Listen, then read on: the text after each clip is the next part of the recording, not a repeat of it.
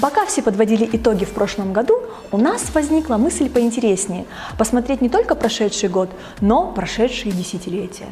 Как вам? Успехи успехами, но ведь были и провалы, и не только в 2018 году, и не только у Apple. Давайте копнем поглубже и узнаем о самых провальных продуктах компании.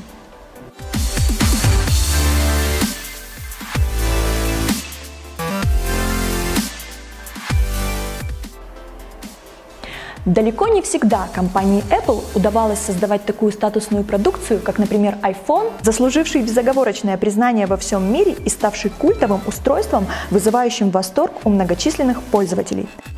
Некоторым из новинок компании не удалось получить народную любовь, и они были причислены в разряд неудачных проектов. Попробуем разобраться, какие из проектов Apple можно отнести к числу провальных. Начнем.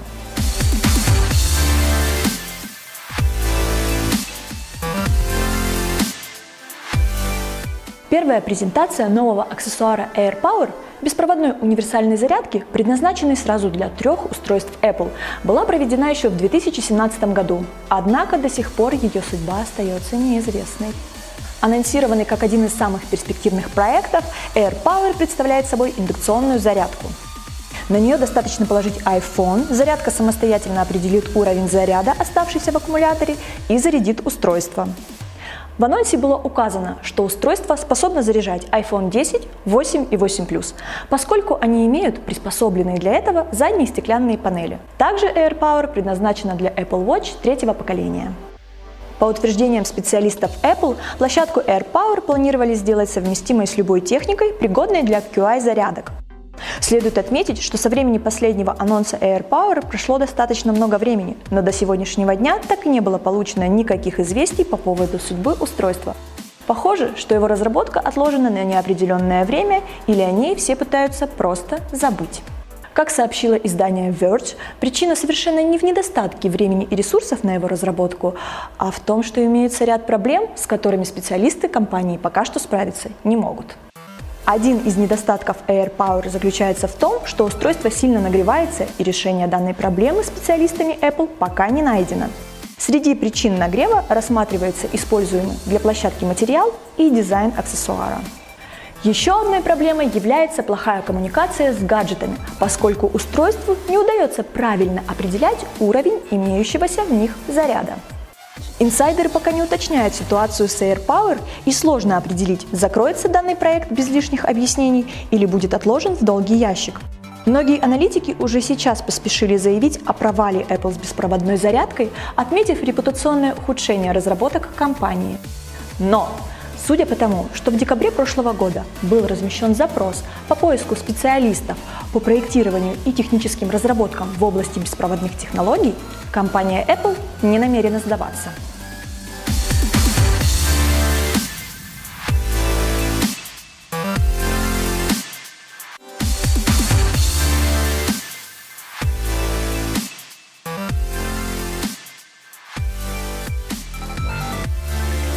1995 году Apple решила освоить новый рынок и наладить выпуск игровых консолей, несмотря на то, что позиции на нем уже прочно удерживались компаниями Sony, Sega и Nintendo. Приставка, названная в честь одного из известных сортов яблок Пипин, так и не получила пользовательского признания после выхода на рынки Японии и США. Вместо создания специального девайса для геймеров, Apple решила переоборудовать под игровую приставку уже разработанное компьютерное устройство Macintosh Classic 2, оснастив его дополнительно джойстиком. Мультимедийный компьютер работал на процессоре с мощностью 66 МГц и операционной системе Mac OS. Новый продукт Apple был проигнорирован пользователями, поскольку на рынке было предостаточно более мощных приставок, которые по цене были гораздо дешевле Pippin. Консоль стоила 599 долларов и не могла составить конкуренцию менее дорогим и уже известным приставкам. Планируя продать порядка 300 тысяч экземпляров Pippin уже в первый год, Apple была вынуждена со временем отказаться от этих амбициозных планов, поскольку было реализовано только 27 тысяч. Отозвав свои приставки, компания больше не делала попыток завоевать рынок игровых консолей. А геймеры, по-видимому, даже не заметили исчезновения Bandai Pippin, которая в 2006 году была признана одной из самых неудачных разработок Apple из всей выпускаемой компанией техники.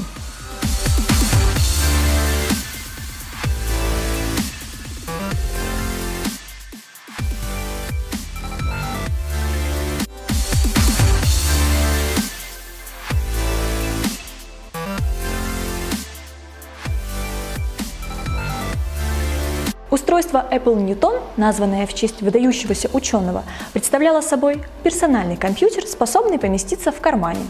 Суть идеи, пришедшей в свое время Майклу Чао и его коллеге Джону Скайли, не состояла в том, чтобы выпустить очередной карманный гаджет. Они задались целью создать практически с нуля совершенно новый тип компьютеров, отличавшийся принципиально по уровню возможностей в быстром решении множества задач.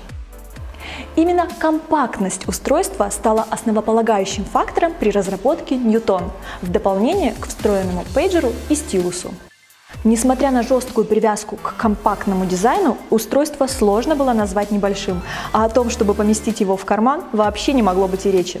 Кроме того, пришлось урегулировать вопросы с поставщиками деталей, поскольку достичь компактных размеров удалось за счет размещения некоторых элементов под углом. Аккумулятора устройства надолго не хватало, и как следствие его приходилось постоянно подзаряжать. Цена в 1000 долларов существенно отпугивала покупателя.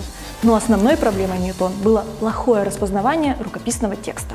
Apple была вынуждена прекратить выпуск неудачного устройства, но результаты стараний разработчиков не прошли незамеченными. В новинке уже на тот момент использовалась поддержка Bluetooth и возможность доступа к Wi-Fi, а драйверы, разработанные инженерами Apple, были уникальными и оказали значительное влияние на дальнейшее развитие компьютерных технологий. Принято считать, что дизайн Newton послужил прототипом одного из самого востребованного продукта компании – линейки iPhone –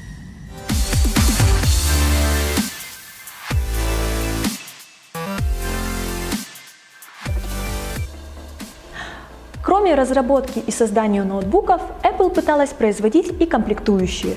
Одним из таких устройств стала Hockey Pack – мышь необычной круглой формы. Возможно, ни один из продуктов Apple не был настолько жестко подвержен критике, как печально известная мышь Hockey Pack.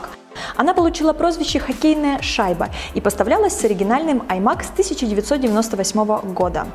Шайба просуществовала два года и вначале привлекла многих пользователей необычным дизайном, причем данный продукт был совершенно нетипичен для Apple. Однако в ходе использования оказалось, что небольшой размер мыши затрудняет ее восприятие, а круглая форма вообще всех раздражала.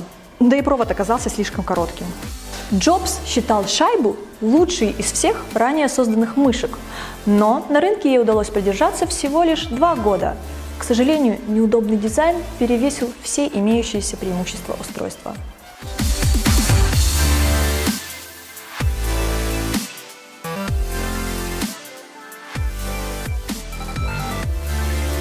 Хотя Apple известна как пионер в мире компьютеров и смартфонов, она также выпустила одну из первых потребительских цифровых фотокамер. В 1994 году совместно с компанией Kodak выпущена камера Quick Take 100.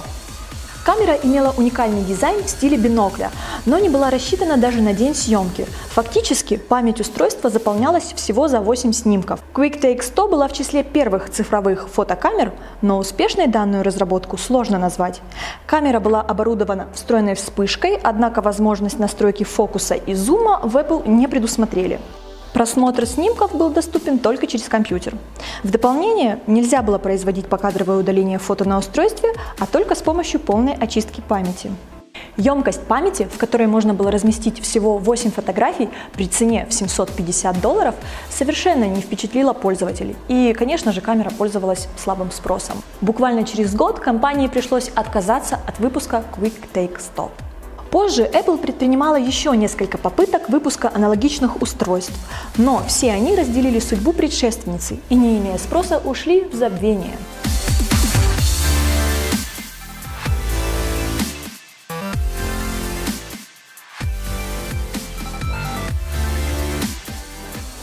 Пожалуй, это основные провалы у Apple. Есть, конечно, и другие, ну, кто не ошибается. А, взять, к примеру, iPhone 10R. С ним же вообще куча проблем. Хотя он хорошо продается, необъяснимо.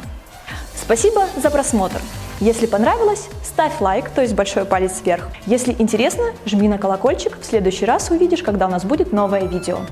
Ну и наконец, если ты живешь в Питере, приходи на наш ивент, на котором мы будем смотреть очередную презентацию от Apple в прямом эфире. Ну а если ты не в Питере, тогда бери билет и приезжай.